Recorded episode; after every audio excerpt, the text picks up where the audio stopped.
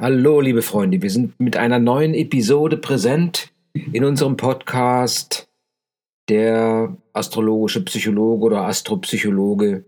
Hm, vielleicht sucht der Podcast immer noch seinen Namen, aber auf alle Fälle werden wir uns auch heute wieder einem psychologischen Thema widmen.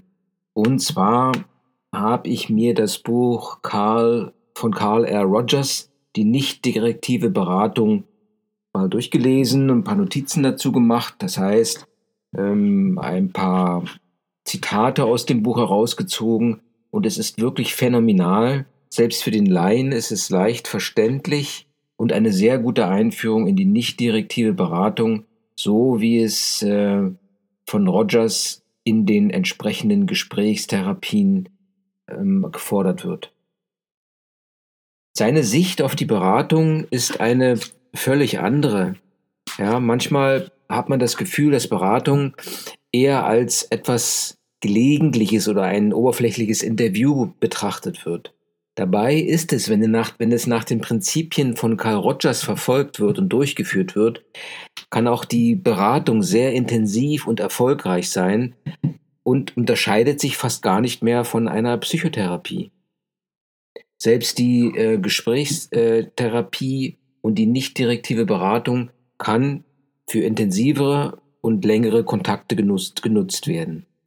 Die Hypothese, die Carl Rogers in dem Buch aufstellt, oder zu Beginn des Buches aufstellt und die er im Lauf, Verlaufe des Buches bestätigen möchte, ist, dass eine wirksame Beratung aus einer eindeutig strukturierten, gewährenden Beziehung besteht, die es äh, den Klienten ermöglicht, zu einem Verständnis seiner selbst in einem Ausmaß zu gelangen, das ihn befähigt, aufgrund dieser neuen Orientierung positive Schritte, also eine positive Veränderung vorzunehmen. Das ist die These, die er aufstellt und die er im Verlaufe des Buches auch entsprechend betrachtet und versucht zu bestätigen. Er geht davon aus, dass verschiedene ältere Methoden der Ausgangspunkt für ein, eine Gesprächsführung sein könnten, und da greift er wirklich auf sehr ältere Methoden zurück, wie Anordnen und Verbieten. Später wurden dann Ermahnungen eingesetzt, Suggestion durch Stützen und Ermutigen zum Beispiel, aber auch die Technik der Katharsis, also die Technik des Bekennens, die irgendwie auch aus, der, aus dem kirchlichen Glauben kommt.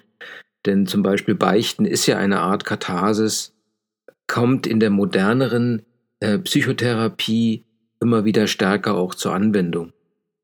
Vor allem in der Spieltherapie, in der Gestaltungstherapie, teilweise auch im Psychodrama und im Puppenspiel. Hier geht es immer im, ähm, darum, und zwar auf eine humanistische Art und Weise darum, dass derjenige, der sich mit Problemen herumträgt, auch ein gewisses Selbstbekennen durchführt. Später ging es dann darum, dass auch guter Rat oder Überredung angewandt wurden, um entsprechende äh, Probleme zu lösen. Zwei große äh, Schwächen benennt Rogers für diese älteren Methoden. Und zwar ist es so, dass das unabhängige Individuum eigentlich jegliche Beeinflussung ablehnt. Es verhält sich widerwillig gegenüber ähm, Beeinflussung und der Grund dafür ist, dass es seine Integrität bewahren möchte. Das ist die eine große Schwäche. Und die andere große Schwäche ist, wenn jetzt zum Beispiel der Berater sehr stark auftritt, dann kann es dazu führen, dass das Individuum ähm, sich in eine gewisse Abhängigkeit begibt und damit die Entscheidungen die vielleicht erforderlich sind, anderen überlässt. Das führt dazu, dass der, Berat, dass der Beratende oder der, der Beratende eine, in eine Stimme immer stärkere Abhängigkeit getrieben wird. Sicherlich ist die Technik nicht verkehrt, wenn es um momentan, um darum geht, momentane Probleme zu lösen. Aber wenn es darum geht, persönliches Wachstum des Klienten voranzutreiben, dann sind sie sicherlich nicht die besten Optionen. Denn ähm, es ist äh, relativ schwierig, äh, individuelle Einstellungen durch Erklärung und intellektuelle Interpretation zu verändern. Denn Interpretation als solche von gewissen Haltungen zum Beispiel kann nur in dem Maße Wert haben, wenn der Patient diese Interpretation akzeptiert und assimiliert. Was wir aber gesehen haben, was eigentlich dem Naturell des Menschen widerspricht, der ja durchaus ähm, Eingriff in seine eigene Person ablehnt. Was ist allen diesen Ansätzen gemeinsam? Außer vielleicht dem Ansatz, wo die Katharsis eine Rolle spielt, also die Bekennung, die Bekenntnis, das Bekenntnis.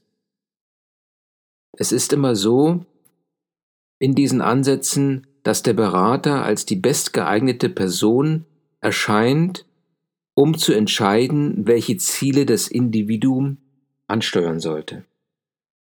Also der Berater hat hier in diesem älteren ähm, System eine starke Rolle. Außerdem, dass der Berater durch solche Techniken entdecken kann,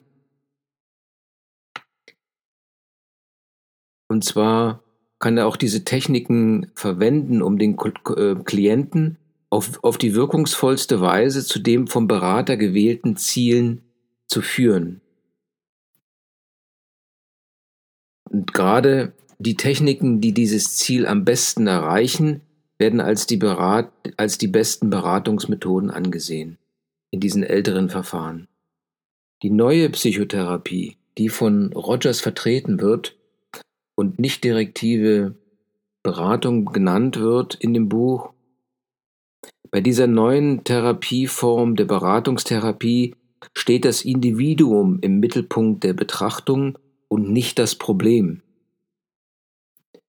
Diese, diese äh, neue Form der Beratung stützt sich stärker auf den individuellen und auch dem Menschen innewohnenden Drang zum Wachsen, zur Gesundheit und zur Anpassung. Sie betont stärker die emotionalen Elemente, die Gefühlsaspekte der Situation als die intellektuellen Aspekte. Und zwar geht es darum, dass Fehlanpassungen, die Patienten auf oder Klienten aufweisen können, keine Mängel des Wissens sind, Denn Wissen, sondern Wissen ist eigentlich unwirksam, weil es durch die emotionalen Befriedigungen blockiert wird, die das Individuum durch seine gegenwärtigen Fehlanpassungen erhält. Das heißt also, dass ähm, zum Beispiel Fehlanpassungen eine gewisse emotionale Befriedigung hervorrufen, wie bei dem Jungen, der weiß, dass es nicht richtig ist, wenn, es, wenn er stiehlt. Oder bei dem Studenten, äh, der eigentlich weiß, dass es nicht richtig ist, äh, dass er schwänzt. Aber er macht es trotzdem. Und ähm, beide machen es, um eine gewisse emotionale Befriedigung aus dieser Tat oder aus dieser Aktion zu erzielen.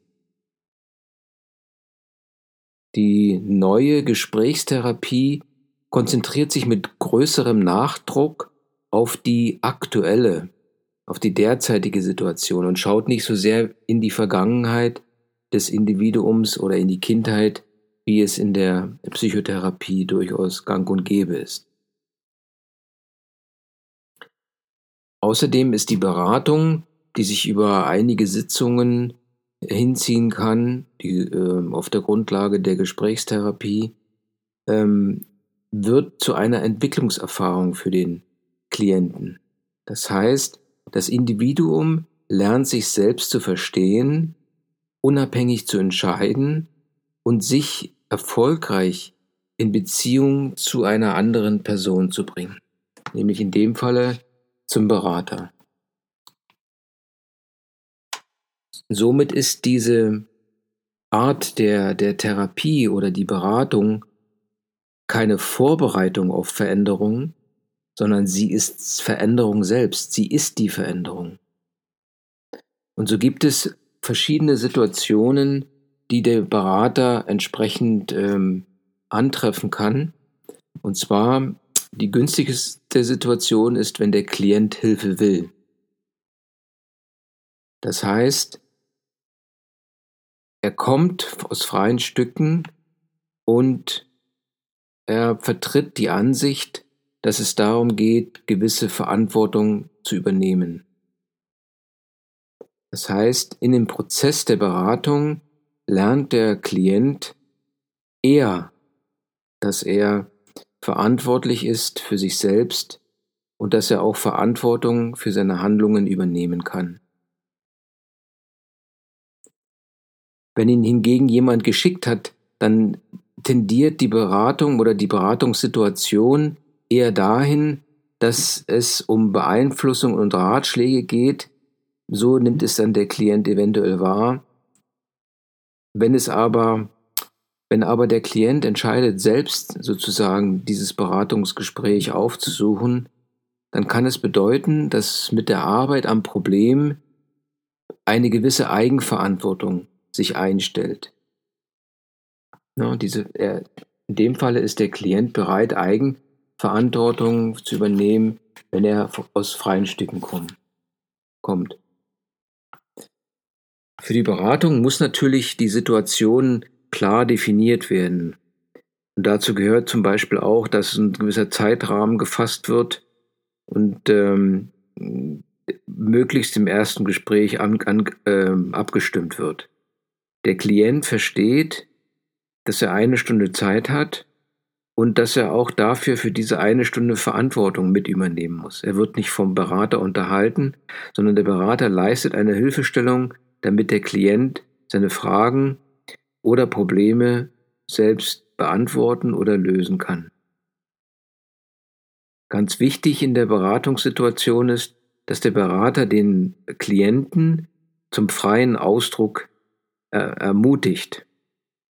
Das letztendlich beinhaltet das auch, dass der Berater ähm, den Klienten akzeptiert, so wie er ist, und er erkennt und klärt ähm, auch die negativen Gefühle, die er sozusagen aus dem Klienten erst einmal herauslocken muss, um sie zu verstehen.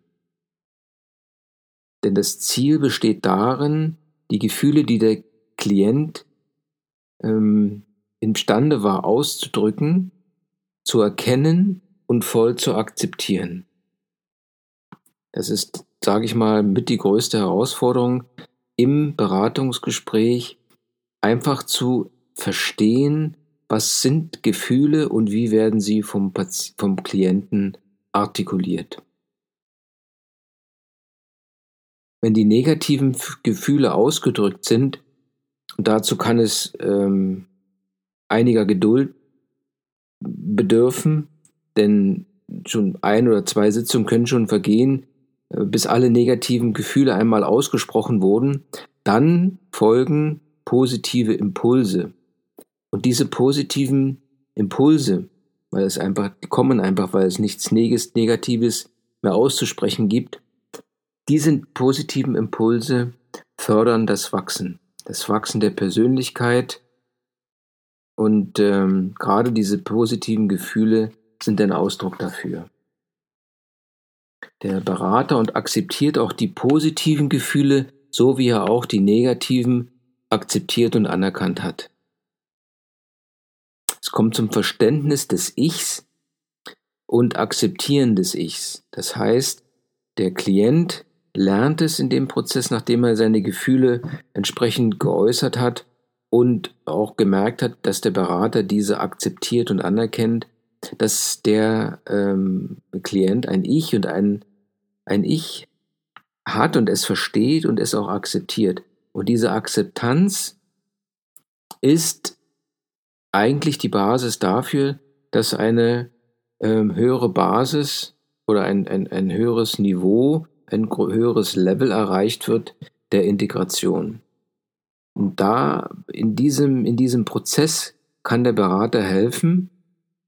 Er kann dabei helfen, die verschiedenen zur Verfügung stehenden Möglichkeiten anzuwenden, ähm, um die Angst oder Mut, Mutlosigkeit, die den äh, Klienten oder das Individuum befallen kann, um diese ähm, entsprechend ähm, zu, nicht zu verdrängen, aber doch dem Klienten bei der Bearbeitung und bei der Bewältigung zu unterstützen.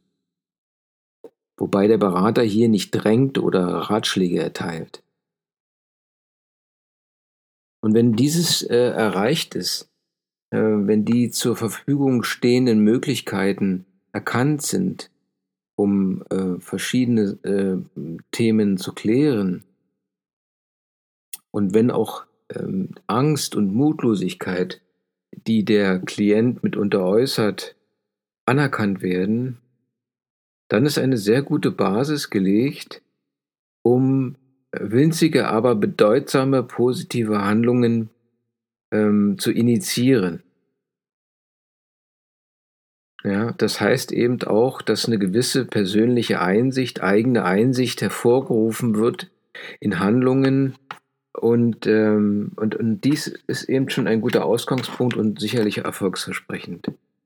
Die Einsicht in diese Dinge wächst mit den weiteren Gesprächen äh, um ein beträchtliches Maß an, aber auch immer ist praktisch ein gewisses Zögern und Ängstlichkeit da, um die ersten positiven Handlungen zu vollziehen. Aber da dies ein Prozess ist, ein Prozess der Entwicklung, wächst die Einsicht und es kommt zu einem umfassenderen Selbstverstehen. Wenn dieses umfassendere Selbstverständnis eingetreten ist, dann ähm, erfährt der Klient ein gewisses, eine gewisse gesteigerte Unabhängigkeit. Immer mehr integrierte positive Handlungen werden vollzogen und immer weniger Angst vor Entscheidungen wahrgenommen. Es wächst das Selbstvertrauen. Man hat mehr Vertrauen in selbst äh, gedeutete und selbst gelenkte Handlungen vor allem. Ja, das ist der Zeitpunkt, wo im Beratungsgespräch eine, die Hilfsbedürftigkeit des Klienten nachlässt. Das heißt, der Klient hat nicht mehr so das Bedürfnis nach Hilfe und er erkennt und auch der Berater erkennt mit der Zeit, dass die Beziehung zwischen Berater und Klienten langsam zu Ende geht. Also ein sehr schöner Lernprozess, die Beratung, ähm, ein Prozess, der über verschiedene Stufen geht. Aber wichtig in der Beratung ist eben das erste Gespräch, wo es ähm, um die Klärung der ersten und anfänglichen Entscheidungen für den Fall, um den Fall geht. Diese, äh, diese Entscheidungen ähm, sind nicht nur eine, sondern mehrere.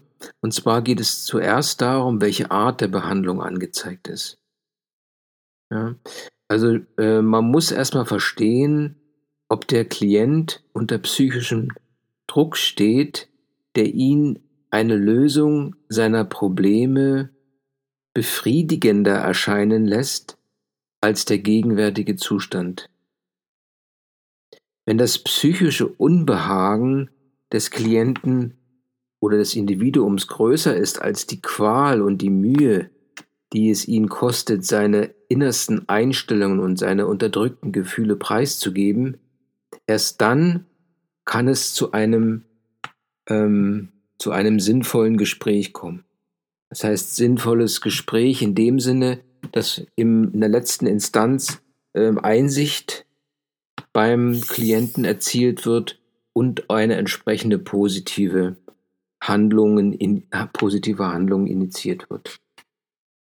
Es muss also beim Klienten ein gewisser, sagt man, Schmerzensdruck vorhanden sein, damit überhaupt Veränderung möglich ist. Außerdem sollte man sich fragen, ob der Klient seiner Situation gewachsen ist. Und so muss der Berater zu Beginn klären, Beginn des Kontakts mit dem Klienten ähm, prüfen, ob die Kraft und die Kapazität, die geistige Kapazität auch des Klienten ausreicht oder ausreichend vorhanden sind, um eine Veränderung des Lebenslaufs zu ermöglichen oder zu ertragen. Wenn die positiven Voraussetzungen zu gering sind, dann ist die Beratung als alleiniger Ansatz wahrscheinlich zwecklos. Man läuft also gegen Windmühlen in dem Fall. Man muss auch klären, ob der Patient überhaupt Hilfe annehmen kann. Wenn das Bedürfnis nach Hilfe stark ist, kann der Patient schnell zum wichtigen Material vordringen. Und wenn der Berater ein guter Zuhörer ist und es vermeiden kann, den Ausdrucksstrom des Klienten zu blockieren, dann ist ein rascher Fortschritt durchaus möglich. Geprüft werden sollte auch, bevor man einen Beratungsprozess beginnt, ob der Klient von familiärer Kontrolle unabhängig ist. Wenn das Beratungsverfahren vor allem bei jüngeren Menschen Erfolg haben soll, dann ist es in der Regel notwendig, dass das Kind oder der Jugendliche frei sein sollte von elterlicher Kontrolle. Prüfen sollte der Berater auch, äh, ob Alter und Intelligenz des Klienten ähm, eine gewisse psychische Stabilität garantieren.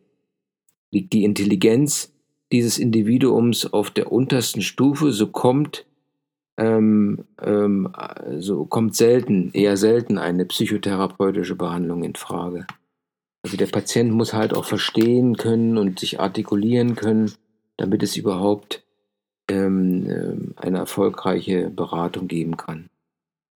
Die Bedingungen, die Beratung oder Psychotherapie angezeigt zeigen lassen, ähm, sind die folgenden. Das Individuum steht unter einer gewissen Spannung, die sich, äh, die sich aus nicht zu ver, ähm, verwirklichen persönlichen Wünschen und individuellen Bedürfnissen ergibt. Der Druck und die Spannung, die auf diese Weise entstanden sind, ist größer als die Belastung, die es so für das Individuum bedeutet, seine Gefühle in Bezug auf seine Probleme auszudrücken.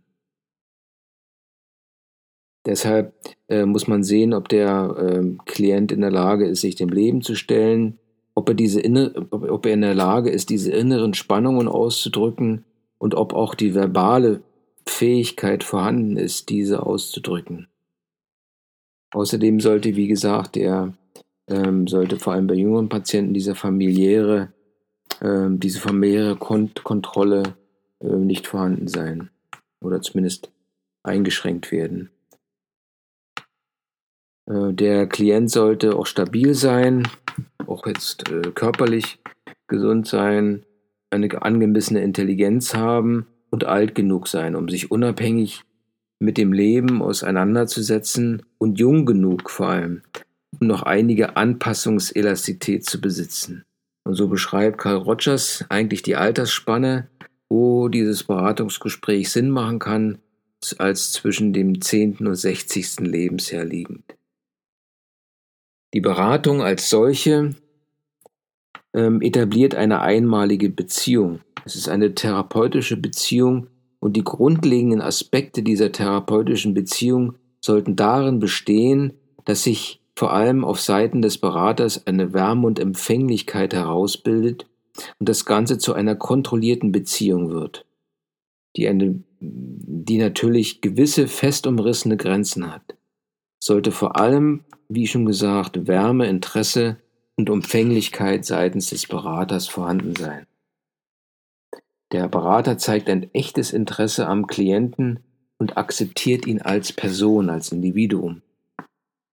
Als zweiten Schritt oder zweites wichtiges Kriterium ist es, dass ähm, der Berater den Klienten gewähren lässt oder einfach ihm gestattet, ähm, seine Gefühle voll auszudrücken, ohne jetzt irgendwelche ähm, moralischen oder beurteilende Einstellungen äh, zu haben.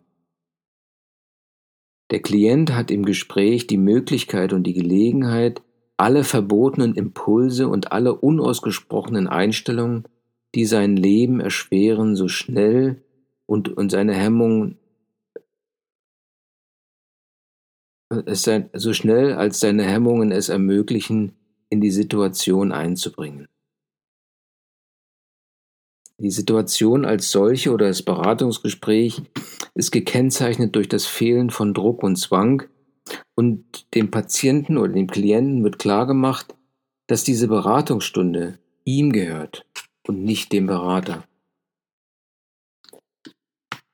Natürlich sollte jede Beratungssitzung, ähm, Situation gewisse Grenzen haben, ähm, die klar definiert sein sollen, verstanden werden und auch entsprechend äh, umgesetzt werden. Dabei sollte der Klient die Grenzen nicht als Barrieren wahrnehmen. Denn die therapeutische Beziehung ist von warmer Zugewandtheit und das Fehlen jedweden Zwangs oder persönlichen Drucks gekennzeichnet. Seitens des Beraters hinsichtlich des Patienten. Der Berater ähm, schafft eine Situation, in der der Klient in der Lage ist, den maximalen Ausdruck seiner Gefühle, Einstellungen und Probleme ähm, zu artikulieren. Und dafür schafft der Berater eben den Rahmen, indem er ein wohlstrukturiertes Gespräch oder eine wohlstrukturierte Situation kreiert, eine Zeitbegrenzung vorgeht und die vollständige emotionale Freiheit für den Klienten garantiert. Der nicht direkt, das ist der nicht direktive Ansatz, der davon ausgeht, dass der Berater geduldig, freundlich, aber auch in verständnisvoll kritischer Art und Weise zuhört. Er ist auf keinerlei Weise autoritär, erteilt keine Ratschläge oder moralischen Hinweise oder Verweise, sollte auf alle Fälle nicht mit dem, mit dem Klienten diskutieren, nur reden oder Fragen stellen, äh, um der Person, um dem Klienten das Reden zu erleichtern, um eventuell seine Befürchtungen zu zerstreuen oder um nochmal ähm, die Darstellung des Gedachten oder der Gefühle zu präzisieren in ihrer Beschreibung.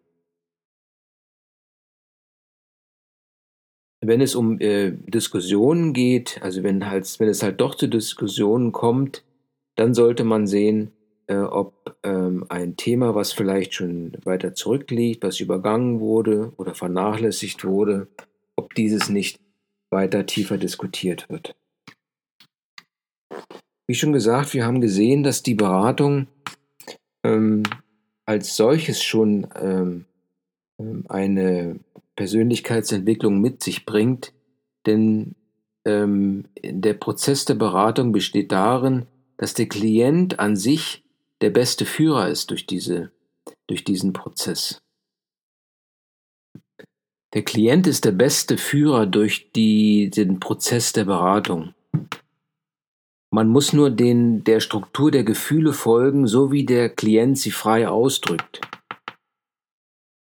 Den, denn wenn der Klient ermutigt ist, so frei wie möglich sich auszudrücken, hat man eigentlich schon den Prozess der Beratung vor sich. Wenn die Probleme, und das kann man ziemlich schnell herausfinden, des Klienten intellektueller Natur sind, dann ist eine Beratung eigentlich nicht erforderlich. Denn ähm, normalerweise sind wir ja in der heutigen Zeit geprägt durch die Bedingung, dass wir eher auf, ähm, dass es ein Spannungsfeld zwischen der Reaktion auf Gefühl und der Reaktion auf Inhalt äh, gibt. Und ähm, eigentlich in der heutigen Zeit spielt die Reaktion auf Inhalt eine größere, größere Rolle. Die Aufgabe und die Herausforderung für den Berater ist allerdings, das ausgedrückte Gefühl zu erkennen. In unserer Kultur sind die meisten Erwachsenen geschult, auf vorgebrachte Ideen einzugehen und nicht auf Gefühle. Und so stellt äh, Rogers dann auch die, wieder mal die These auf, dass nur Kinder oder Dichter zeigen, ein tieferes Verständnis dafür zeigen, dass emotionale Einstellungen alles begleiten, was wir ausdrücken. Wenn nur aber der Berater auf, eine, auf einer intellektuellen Ebene oder Basis auf die Vorstellungen des Klienten reagiert, dann lenkt er den Ausdruck ins, in intellektuelle Bahnen seiner Wahl und blockiert damit den Ausdruck emotionalisierter Einstellungen. Der Berater läuft dabei Gefahr, die Probleme des Klienten in seine Vorstellungswelt hineinzupassen, die nicht unbedingt mit der Vorstellungswelt des Klienten übereinstimmen muss. Und dass die Probleme aus der Sicht des Beraters gelöst werden oder eine Lösung entsprechend definiert wird.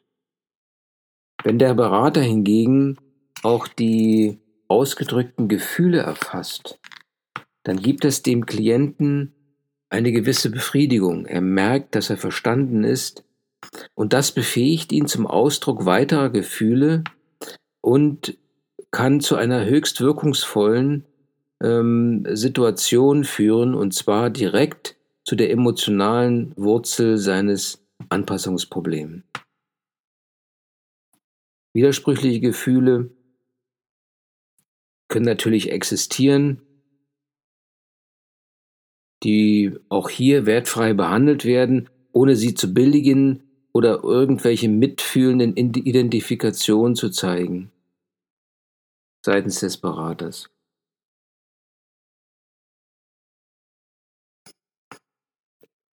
Der äh, Beratungstherapie.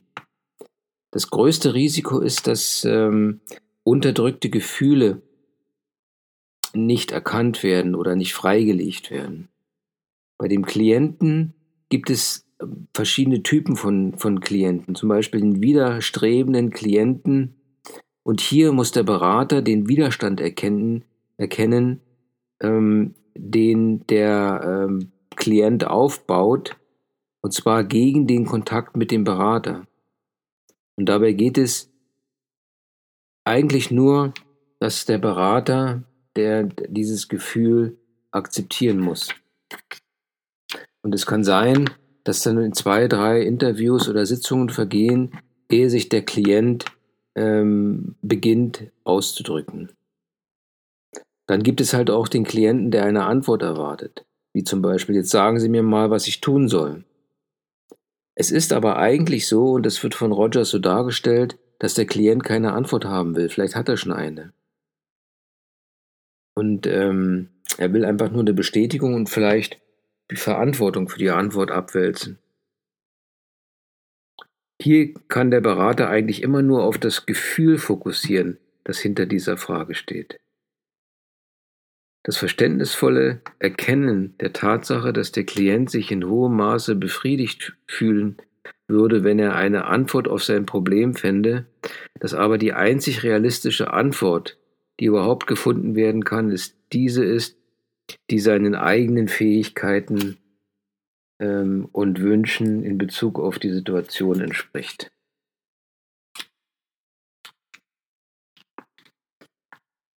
Beruhigen. Auch das Beruhigen kann in einem äh, in der Gesprächstherapie eine Rolle spielen oder sie kann helfen.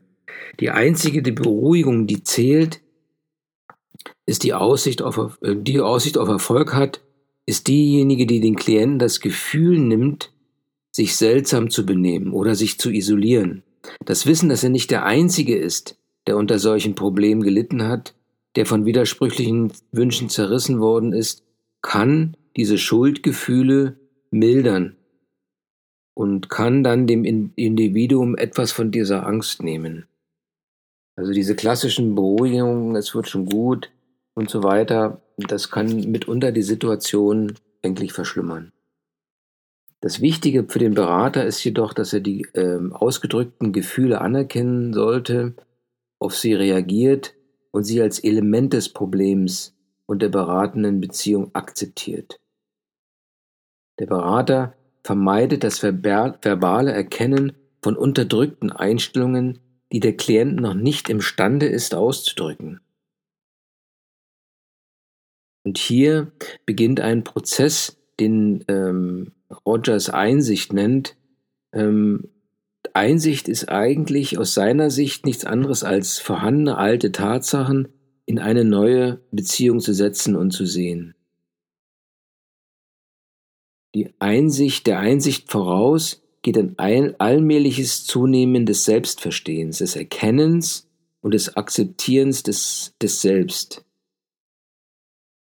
Fortschritt von Einsicht ist die Selbstwahrnehmung äh, unterliegt der Selbstwahrnehmung ähm, und zwar im Laufe des therapeutischen Gesprächs geht es um eine tiefgreifende Veränderungen, Veränderung ähm, ähm, des Selbst.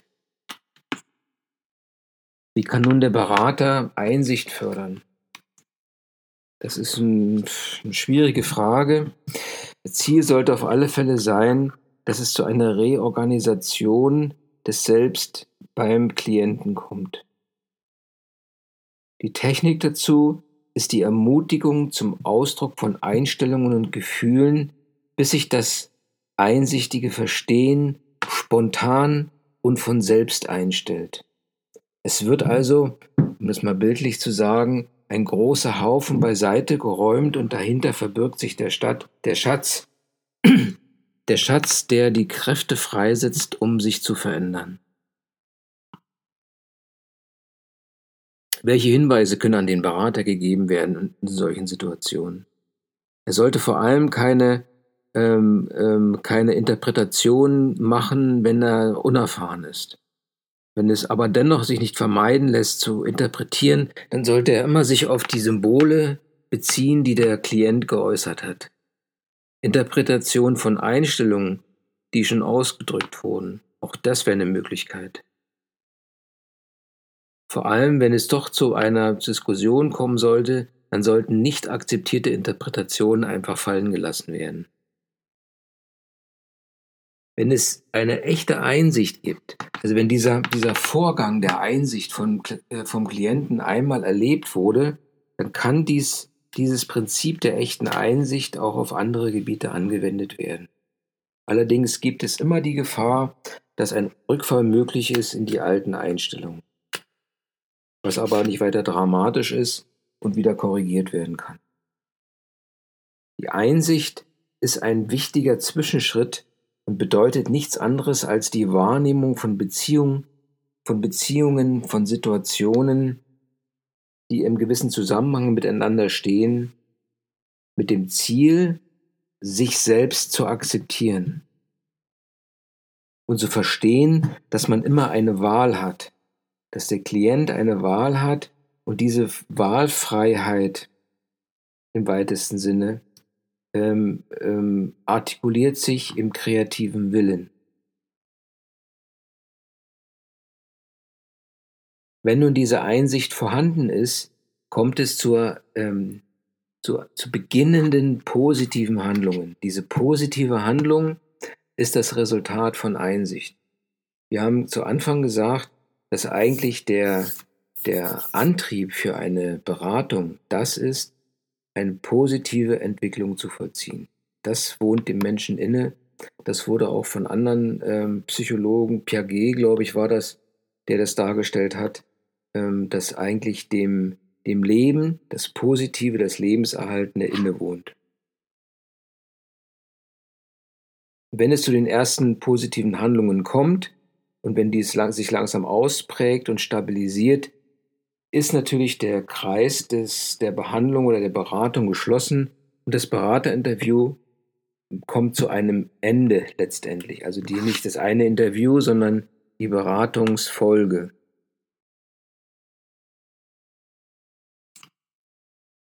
Nun kann allerdings auch die Beratung fehlschlagen und Rogers gibt ein ganz klares Urteil und sagt, ein Fehlschlag der Beratung liegt oft beim oder fast immer beim Berater.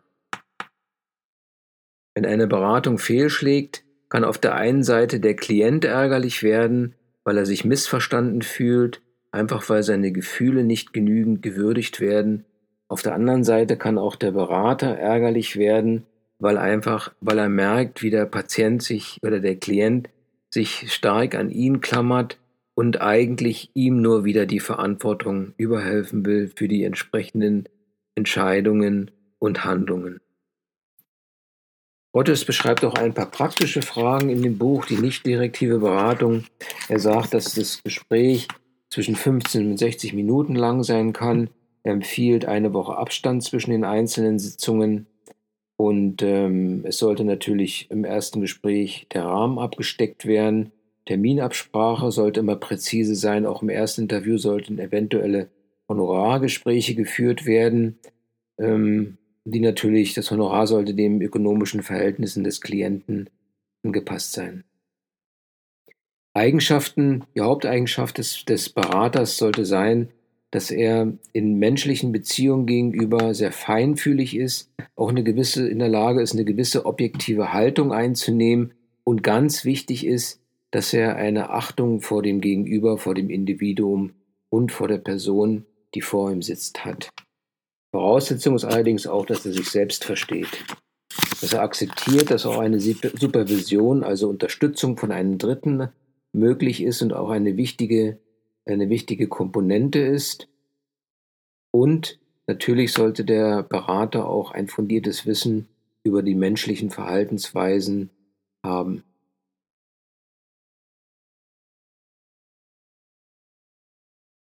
Ähm, die, die, eine wichtige Sache ist, dass er weiß, dass der Berater weiß, dass die richtige Einstellung, Emotionen und Einsicht sind und nicht so sehr die richtige Einstellung im Bereich des intellektuellen Wissens liegt.